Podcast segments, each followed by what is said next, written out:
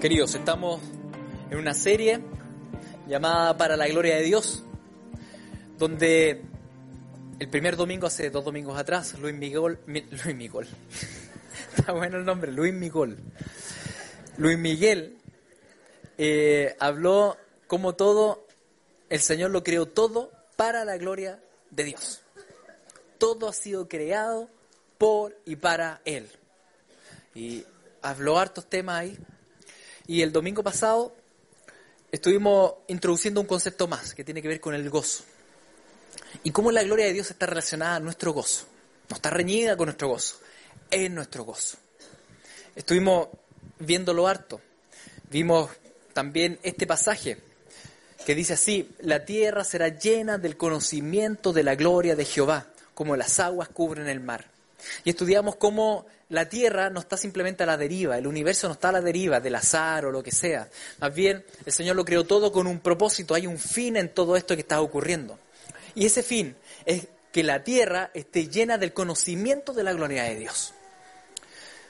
Todas las cosas el Señor las está conduciendo hacia algún, lugar, y ese lugar es Cristo, porque Él quiso unir todo lo que está en el cielo y la tierra en Cristo. Jesucristo es el foco y el fin y la meta, el por y para Él. Jesucristo, todo fue creado por y para Él. Por tanto, la misión de Dios es llevar su gloria y hacer conocida su gloria y que haya conocimiento de su gloria. Y esa misión Él la lleva a cabo principalmente por medio de su Hijo, Jesucristo. Porque el Hijo es el resplandor de la gloria de Dios. Es decir, lo más brillante de esa gloria de Dios es Jesucristo. Jesucristo es la luz de la luz de Dios. En Jesucristo vemos plenamente todos los atributos de Dios, todas sus perfecciones. Vemos cómo Dios obra, cómo todos sus caminos son perfectos, cómo todos sus dichos son perfectos. En Jesucristo vemos la gloria de Dios.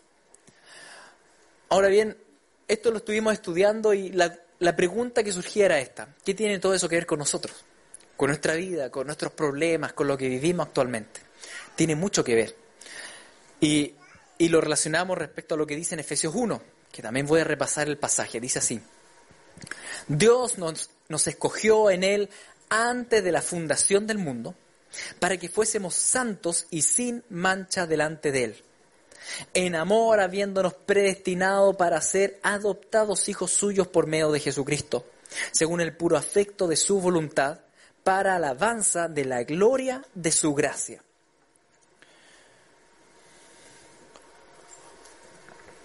El domingo pasado nos detuvimos sobre todo la última frase. El Señor nos escogió para alabanza de la gloria de su gracia. El Señor tiene, todos sus atributos son gloriosos, todos sus atributos son perfectos, son sus perfecciones. Pero Él nos escogió para que glorificáramos especialmente un punto, nosotros como su pueblo escogido, su gracia. Su gracia es manifestada en nosotros y, y, y en todo lo que nosotros vivimos en lo que es la salvación. Toda la salvación ha sido diseñada de una manera que glorifica a Dios. El Señor nos escogió por gracia. El Señor nos predestinó por gracia. El Señor nos ha regenerado por gracia. El Señor me ha justificado por su pura gracia. El Señor me está santificando por su pura gracia y me va a glorificar por su gracia. Toda nuestra salvación habla de este amor inmerecido del Señor, de esta misericordia que no merecemos. El Señor nos escogió para que glorificáramos su gracia. Y uno no glorifica algo que no entiende. Uno no alaba algo que, como que no, no, tiene nada que ver conmigo. Más bien uno alaba algo que, que nos asombra. Si vamos a alabar la gracia del Señor, si el Señor quiere que y nos trajo a existencia para que glorificáramos su gracia, eso significa que Él va a derramar toda su gracia sobre nosotros. Va a hacer que experimentemos esa gracia. Por tanto, la gloria de Dios no está reñida con nuestro gozo, porque en realidad implica nuestro gozo. Cuando Él derrama toda su gracia sobre mí, surge de nosotros esa alabanza espontánea, su gloriosa gracia. Eso lo estuvimos hablando todo el domingo pasado, ¿no es cierto? Lo hablamos extensamente en el tema. El propósito firme de Dios de traer gloria a su nombre, a su gracia, es mi mayor certeza de, de gozo. Porque significa que el Señor va a derramar su amor y derramar su amor y derramar su amor continuamente sobre tu vida, porque Él te creó a ti para que glorificara su amor. y su misericordia y su gracia. Y eso eternamente. Por tanto, Dios tiene un destino glorioso para nosotros. La búsqueda de Dios por su propia gloria no está reñida con nuestro gozo, es nuestro gozo, implica nuestro gozo. Porque cuando nos gozamos y estamos plenamente deleitándonos en Cristo, desde ese gozo surge la glorificación del Señor. Así que ¿para qué nacimos? ¿Para qué el Señor nos trajo a existencia? Para el máximo placer. El Señor te creó para el máximo placer y ese máximo placer es Jesucristo. Ese máximo placer no lo vas a encontrar en las cosas de este mundo. Las cosas de este mundo son placeres efímeros que, que pasan. Nos dan un sabor de, de algo, pero como que se va. El máximo placer, el Señor nos creó para el máximo placer, no para pequeños placeres, para el máximo placer. Y es Jesucristo. Es tener una vida de comunión y de deleite pleno en Él por la eternidad. Nuestro propósito no es sacar una carrera, Qué bueno que saque una carrera, pero eso no es el propósito de tu vida. Eso jamás te va a saciar. Nuestro propósito no es tener una familia. Y muchas veces luchamos en pos de eso, quiero tener una familia. Sí, pero ese no es tu propósito. Está bien si quieres tener familia, pero no vas a hallar gozo ahí. Podemos sacar un título y no está el gozo. Tener una familia no está el gozo. El gozo está en Cristo. Cristo es tu propósito. Él es el por y para qué. Entonces cuando buscamos el gozo en las cosas de este mundo, el gozo se nos escapa. Pero cuando buscamos la gloria de Dios y el resplandor de la gloria de Dios, que es Cristo mismo, ahí está el gozo. Porque solo en Él está el verdadero gozo. Hasta aquí es el repaso del domingo pasado. Ahora voy a introducir un concepto más.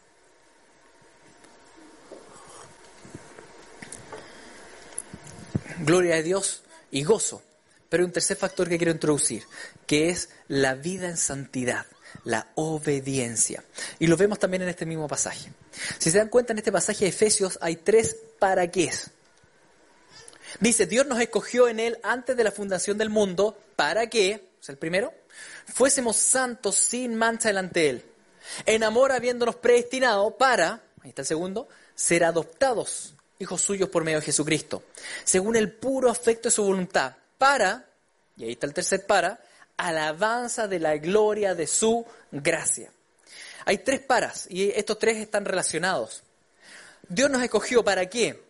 Para que como hijos de Él estemos ahí ante su trono, sin pecado, glorificando su gracia. Él nos escoge para esto, para, para adoptarnos, y estar ante Él en santidad, glorificando su gracia. El tema de la santidad, de la vida en santidad, por tanto, es muy importante. Es algo que tenemos que considerar porque es un para qué.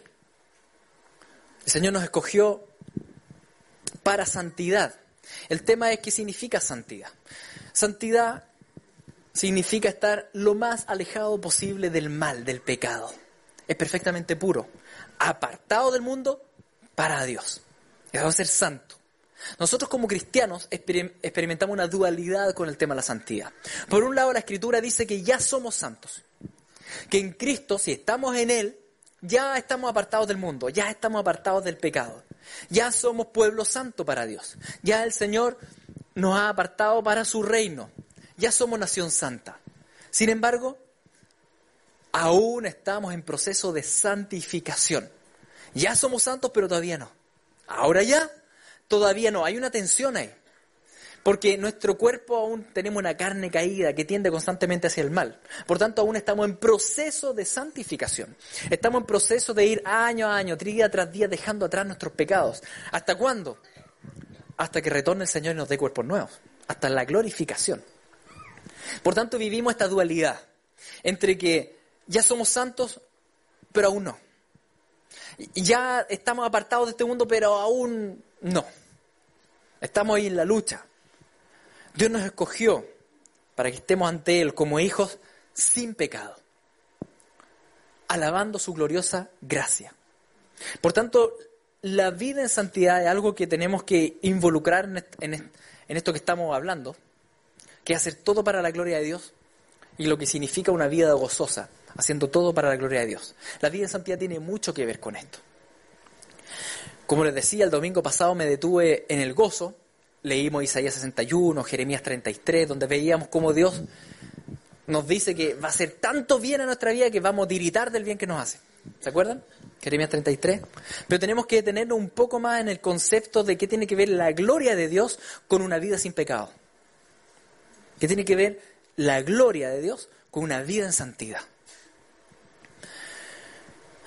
A veces es difícil entender la palabra gloria. La hemos intentado explicar estos domingos, pero también nos confunden los mismos pasajes bíblicos porque la palabra gloria a veces es ocupada como sustantivo y a veces ocupado como verbo. Me explico. El Salmo 29 dice esto. Tributad a Jehová, oh hijos de los poderosos, dad a Jehová la gloria y el poder. Ahí ven que aparece gloria como verbo. Dar a Jehová gloria, glorificarlo. Dad a Jehová la gloria debida a su nombre.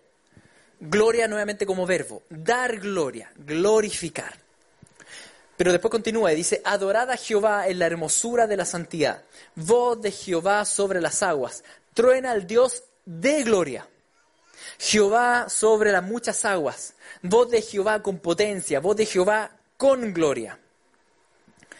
En esas dos últimas glorias está ocupada la palabra gloria como sustantivo. Dios es glorioso. ¿Qué tan glorioso es el Señor? Perfectamente glorioso. Él es infinitamente glorioso. Desde ese punto de vista, Él ya es glorioso. No le podemos añadir gloria. Es imposible añadirle gloria a Dios y es imposible desde ese punto de vista quitarle gloria a Dios. Porque Él ya tiene toda la gloria. Y Él ya es glorioso en todos sus atributos pero sí podemos tributarle gloria. Es decir, reconocer lo glorioso que es y alabarlo. Podemos rendirle gloria. Entonces, ahí hay dos conceptos que a veces se nos confunden. Porque cuando nosotros le glorificamos, no es que le añadimos gloria. Él ya es todo glorioso. Pero sí reconocemos que Él es todo glorioso. Y con eso lo glorificamos. No es un trabalengua. Es para explicar que a veces el concepto no, lo podemos confundir. Y pueden haber de repente peleas que dicen, no, no podemos darle gloria a Dios. Bueno, claro, Él ya tiene toda la gloria, no le puede añadir gloria, pero sí puede glorificarlo, tributar gloria, como dice acá. La pregunta es entonces, si nosotros fuimos creados para glorificarlo a Él, ¿cómo puedo glorificarlo? ¿Cómo puedo tributarle gloria? ¿Cómo puedo darle gloria a Dios? Lo que, lo que primero se nos ocurre es que podemos decir, ¿no es cierto? Podemos con nuestra boca declarar que Él es glorioso, podemos cantar alabanzas. Cantando alabanzas glorificamos a Dios, sí, es verdad. Pero glorificar a Dios es mucho más que eso. Es mucho más que, que cantar o que decir o que hablar. Eso es un aspecto de lo que significa glorificar al Señor. Es un aspecto. Pero glorificar al Señor, vivir para su gloria, vivir para que Él sea glorificado, implica mucho más. Implica una vida. Me explico. Cuando alguien invierte tiempo y esfuerzo en otra persona, supongamos que está acá adelante está la Miriamcita, y yo invierto tiempo y, invierto eh, juntas con la Miriam que, no sé, tiene un proyecto y, queremos sacar adelante el proyecto y ella quiere hacer esto, ya la voy a ayudar y converso con ella, incluso le puedo dar dinero y la apoyo en esto. Si la Miriam saca adelante el proyecto, en parte eso va a ser gloria mía, porque invertí. Esto cuando lo vemos súper clarito, con los padres y los hijos. Cuando uno ve a los hijos que, no sé, son talentosos en algo, le está viendo, le está viendo bien en algo, los para usted, pasé tiempo con usted, cuando ustedes están firmes en el Señor y están creciendo en fe, son mi gloria. Es decir, la vida de ellos, de alguna forma, habla también del esfuerzo de Pablo. Segunda Corintios dice, Pablo le escribe a los corintios, nosotros somos vuestra gloria, porque los corintios invertían plata y oración ahí en Pablo, pero también, así también, ustedes son nuestras, la nuestra, para el día del Señor Jesús. Por tanto, cuando Pablo ocupa esta palabra, el tema de gloria, él también habla de esta glorificación que no es directamente con nuestra boca, sino que lo que significan nuestros actos, nuestra vida. Nuestra vida también glorifica o no glorifica a nuestro Padre. Y ahí es donde viene la pregunta, ¿qué tanto ha invertido nuestro Padre Celestial en nosotros? ¿Qué tanto invirtió? Porque nuestros padres físicos tal vez nos dieron alimento, nos dieron ropa, pero ¿qué tanto invirtió tu Padre Celestial en ti? 10 millones de pesos. ¿Cuánto invirtió? 100 millones de pesos. Él invirtió su sangre. Él invirtió su propio hijo. Él hizo la inversión más alta sobre tu vida. Para que tú vivieras para su gloria. Con lo que tú haces, con cómo tú vives una vida en santidad, cuando obedecemos al Señor, ¿a quién estamos glorificando en realidad? En Mateo 5 dice, así alumbre vuestra luz delante de los hombres, para que vean vuestras buenas obras y glorifiquen a vuestro Padre que está en los cielos. Fíjense lo que dice el pasaje. Ustedes alumbren. ¿Alumbrar cómo? Con buenas obras. ¿Cómo esas buenas obras tienen que ver con la gloria de Dios? Tienen mucho que ver, dice. Tienen mucho que ver. Porque de esa manera van a glorificar a vuestro Padre que está en los cielos. Es lo que pasa con nuestros hijos. Van a decir, oye, ¿quién es papá de estos? En el buen, en el buen término. Aunque también puede ser en el mal término. ¿Quién es papá de estos? Con, con todo lo que nosotros hacemos, ¿tributamos gloria a Dios o pisoteamos la gloria de Dios? Y ahí hay un tema complejo. Porque no basta solo con glorificar a Dios con nuestros labios. Nuestros hechos glorifican o no glorifican a Dios. Glorifican o difaman a Dios. Glorificamos a Dios nuestro Padre cuando caminamos en santidad, cuando amamos al prójimo, cuando perdonamos al que nos ofendió, cuando ayudamos necesitados, cuando somos solícitos por guardar los vínculos de paz, glorificamos a Dios. Eso glorifica a Dios. Aunque no estés cantando, aunque no tengas voz, tu vida puede glorificar a Dios. En cambio, cuando no perdono, cuando ando con puras peleas, cuando ando con una vida inestable, buscando pecados, con eso yo pisoteo la gloria de Dios. No es que le pueda quitar gloria, pero no le tributo gloria, sino que en realidad le tributo difamación. Porque lo que vaya a pasar en mi vida habla de aquel que invirtió en mí. Por eso como hijos de Dios podemos difamar su nombre en medio de las naciones. O podemos glorificar su nombre en medio de las naciones. Y eso tiene mucho que ver con nuestra vida de obediencia, con nuestra vida en santidad. David entendía esto. David era rey, era representante de Dios ante el pueblo de Israel. Y cuando David pecó, dejó la pura escoba. Meses después lo confronta un profeta. Y cuando el Espíritu le concede arrepentimiento a David, David lo primero que dice es, Señor, contra ti he pecado. Contra ti. Porque el nombre que estaba siendo pisoteado en el pecado de matar a Urias y adulterar con Betsabé, ¿cuál era el nombre pisoteado? El nombre de Dios. Más allá de su propio nombre, era el nombre de Dios, porque David era embajador de Cristo. Así también tú eres embajador de Cristo. Y también tú eres una carta abierta. Y lo que leen las personas de los atributos de Dios es lo que ven en nuestra vida. Entonces, con nuestra vida de obediencia a Dios, nosotros tributamos gloria a Dios, o más bien le traemos difamación. Veamos cómo, cómo la Biblia relaciona concretamente la gloria de Dios con la vida de obediencia. En 1 Corintios 6, huid de la fornicación. ¿Qué es la fornicación? Pecado sexual. Es tener relaciones sexuales fuera del matrimonio. ¿Cómo afecta esto, esto a la gloria de Dios? Mucho, dice Pablo. Pablo dice, cualquier otro pecado que el hombre cometa está fuera del cuerpo, mas el que fornica contra su propio cuerpo peca. ¿O ignoráis que vuestro cuerpo es templo del Espíritu Santo, el cual está en vosotros, el cual tenéis de Dios y que no sois vuestros? Por, porque habéis sido comprados por precio. Glorificad pues a Dios en vuestro cuerpo y en vuestro espíritu, los cuales son de Dios. El pasaje abarca varios puntos, pero fíjense en cómo, cómo termina. Él dice, miren, el Señor ha invertido en ustedes los compró por precio. En nuestro Padre Celestial, Él ha invertido un valor eterno en nosotros. Glorifíquenlo. ¿No es cierto? Es el resumen de la enseñanza. El Señor invirtió en ti, glorifícalo. La pregunta es, ¿cómo lo, lo puedo glorificar? Viviendo una vida sexual santa dentro del matrimonio. Tiene directa relación. No solo alabamos la gloria de Dios cuando acá cantamos, sino que también cuando nos guardamos sexualmente. Eso glorifica a Dios. Eso habla de una gloria al Padre. Cuando traspaso los límites sexuales, ¿qué es lo que ocurre? Pisoteo la gloria de Dios. Nuestros pecados no solo tienen que ir con nosotros, tienen que ir con la gloria de Dios.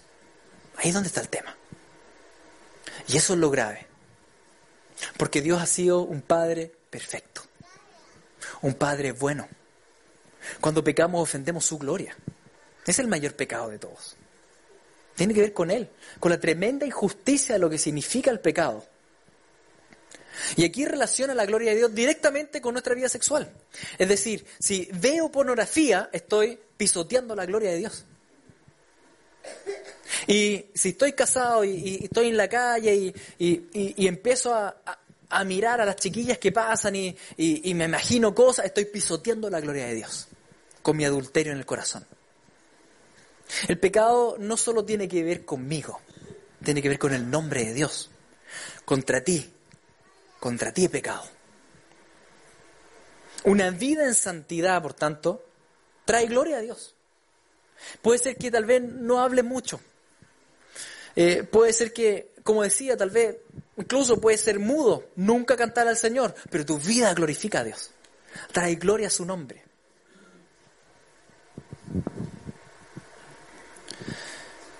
Y asimismo con otros pecados. Por ejemplo, cuando no perdonas. Cuando no perdonas, pisoteas la gloria de Dios. Porque el Señor te perdonó con todo y te dio todo. ¿Quieres glorificar al Padre? Entonces, bueno, de tal palo tal astilla. Haz lo mismo que el Padre. Actúa con misericordia como Él actuó contigo con misericordia. Perdona como Él te ha perdonado. Ahí tú glorificas al Padre. Cuando no perdonas, pisoteas la gloria de Dios. Ahora, relacionemos este concepto con lo aprendido el domingo pasado.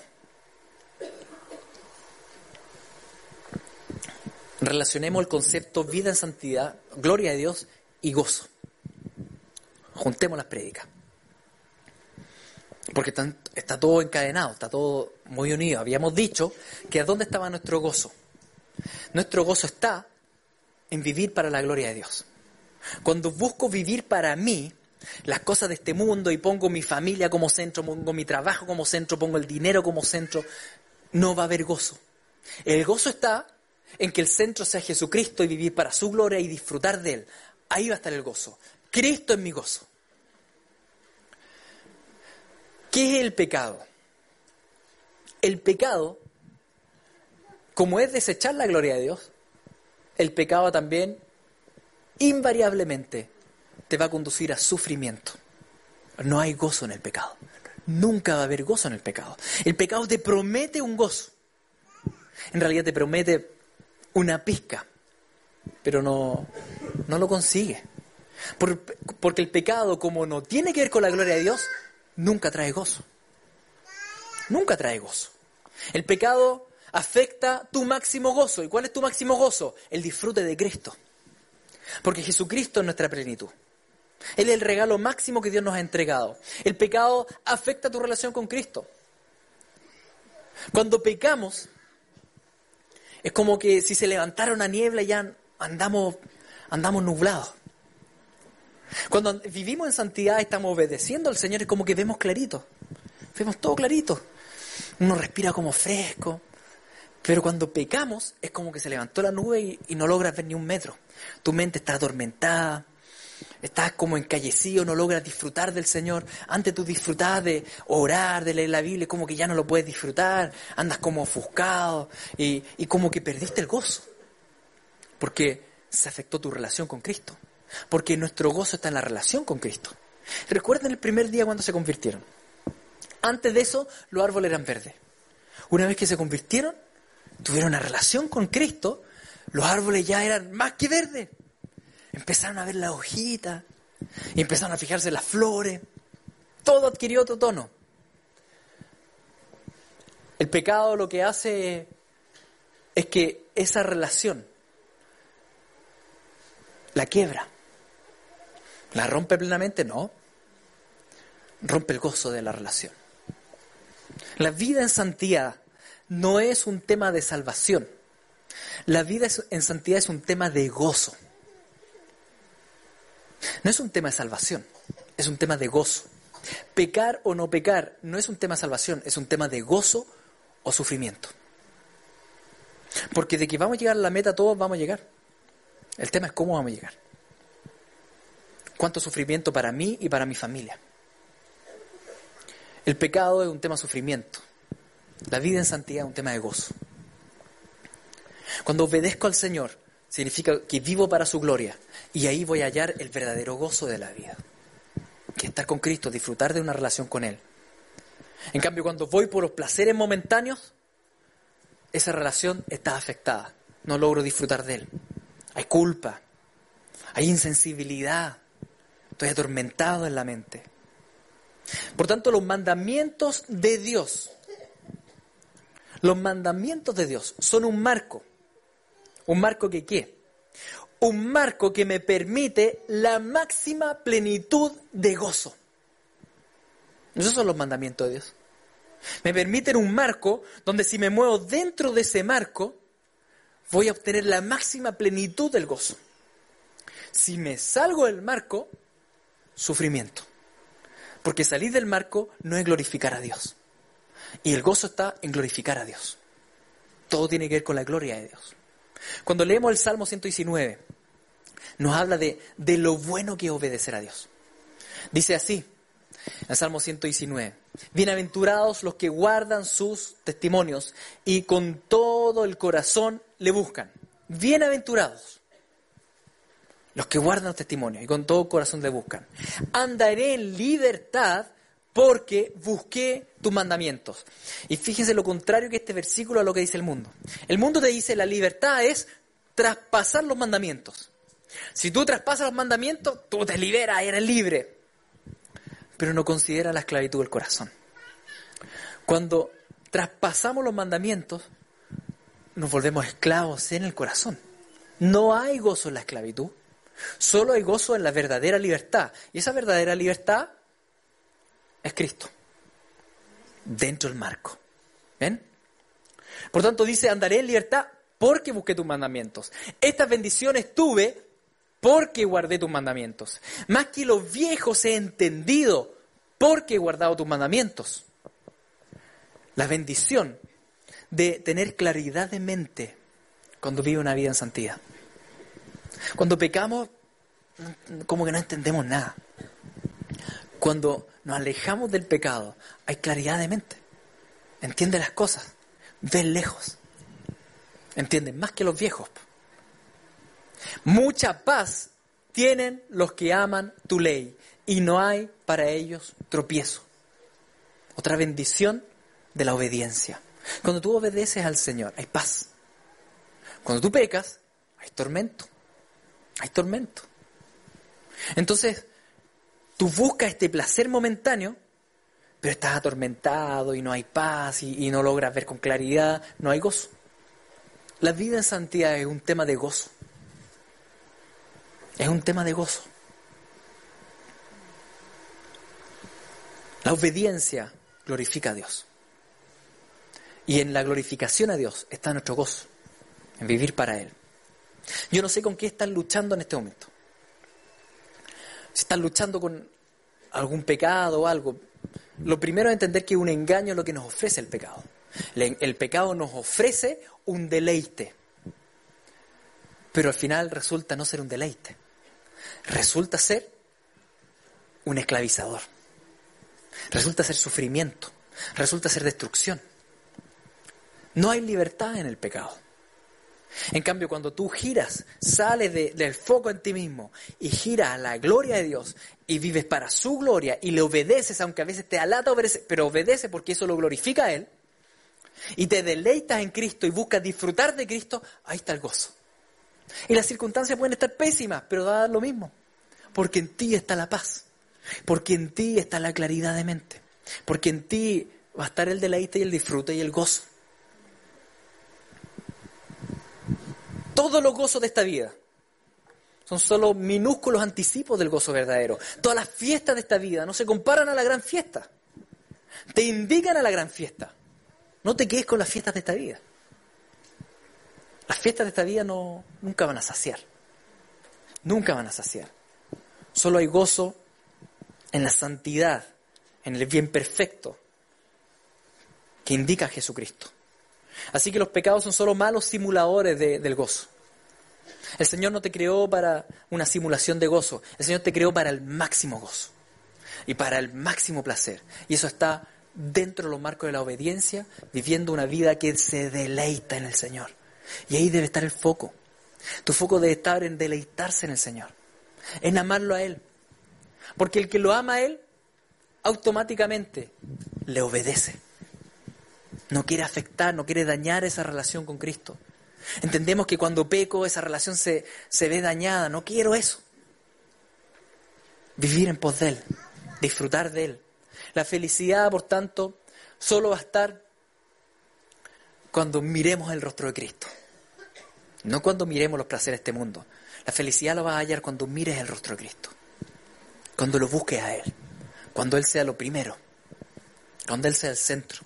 Fuiste creado por y para Él. Vamos a orar. Padre Santo, te agradecemos porque tú quieres nuestro máximo placer. Tú quieres nuestro máximo gozo. Porque eso implica gloria para ti. Y tú vives primeramente para tu gloria, porque eso es lo santo y lo justo. Te damos gracias porque nos has escogido para la alabanza de tu gloriosa gracia. Entendemos que a mayor vida en santidad, más gozo, más gozo, más alabanza para ti. En cambio, cuando pecamos, realmente pisoteamos tu nombre. Te pedimos perdón porque enfocamos siempre en nosotros. Entendemos que tú, Señor, eres el centro, que tú eres lo importante. Ayúdanos a vivir para tu gloria. Que tu gloria sea nuestro máximo anhelo no las cosas de este mundo. Que tu gloria sea nuestro máximo anhelo. Que podamos aprender a disfrutar de ti, el resplandor de la gloria de Dios. Perdónanos tantas veces que hemos pecado.